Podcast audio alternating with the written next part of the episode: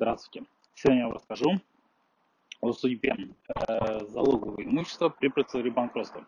Залоговое имущество надо понимать, это имущество, которое находится в залоге, в том числе и ипотека. Да? Если у вас, например, ипотека и в отношении вас введена процедура банкротства, то здесь у вас могут возникнуть существенные проблемы. Да? Ну, с ипотекой. Да? То есть ипотека – это и есть залог недвижимого имущества. Значит, э, какие положения? Значит, э, все э, положения начинают меняться, соответственно, с момента признания арбитражным судом заявления о признании гражданина банкротом обосновано. Да? То есть с этого момента вводится процедура реструктуризации долгов гражданина. И, соответственно, с этого момента обращение за взыскание на заложенное имущество уже запрещено. Значит, э, любые э, действия с этим имуществом возможны только с согласия залогодержателя. Что касается э, прав э, залогодержателя, то здесь при э, реализации, при, при утверждении э, плана реструктуризации должны быть предусмотрены Э, порядок э, погашения задолженности э, залогового кредитора.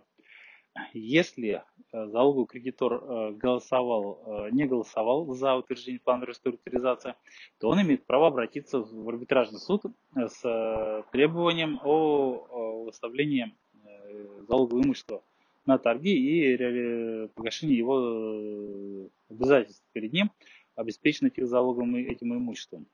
Но Суд может отказать э, в такой реализации.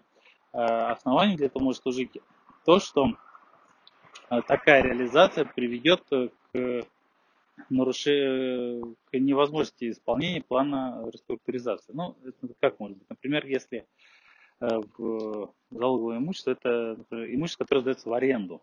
А за счет этих арендных платежей как раз это погашение задолженности перед, ну, в плане реструктуризации. Э, значит, э, э, вообще залоговый кредитор, если он, конечно, нет других, долг, кредит, других долгов перед ним, которые не, не обеспечены этим залоговым имуществом, а, например, есть только обязательства обеспечены этим залог, залогом имущества, то залоговый кредитор такой может голосовать только по тем вопросам, которые именно связаны с этим э, долгом, с этим э, залоговым имуществом. Вот э, такие права, потому что у залогового кредитора больше возможностей для восстановления своего нарушенного права, да, то есть погашения своих долгов перед ним, поэтому у него э, больше возможностей, и поэтому несколько меньше прав. Но если у вас есть другие вопросы, связанные с процедурой банкротства, либо вам нужна помощь в реализации процедуры вашего банкротства, то всегда можете обратиться за решением этого вопроса в юридическое бюро.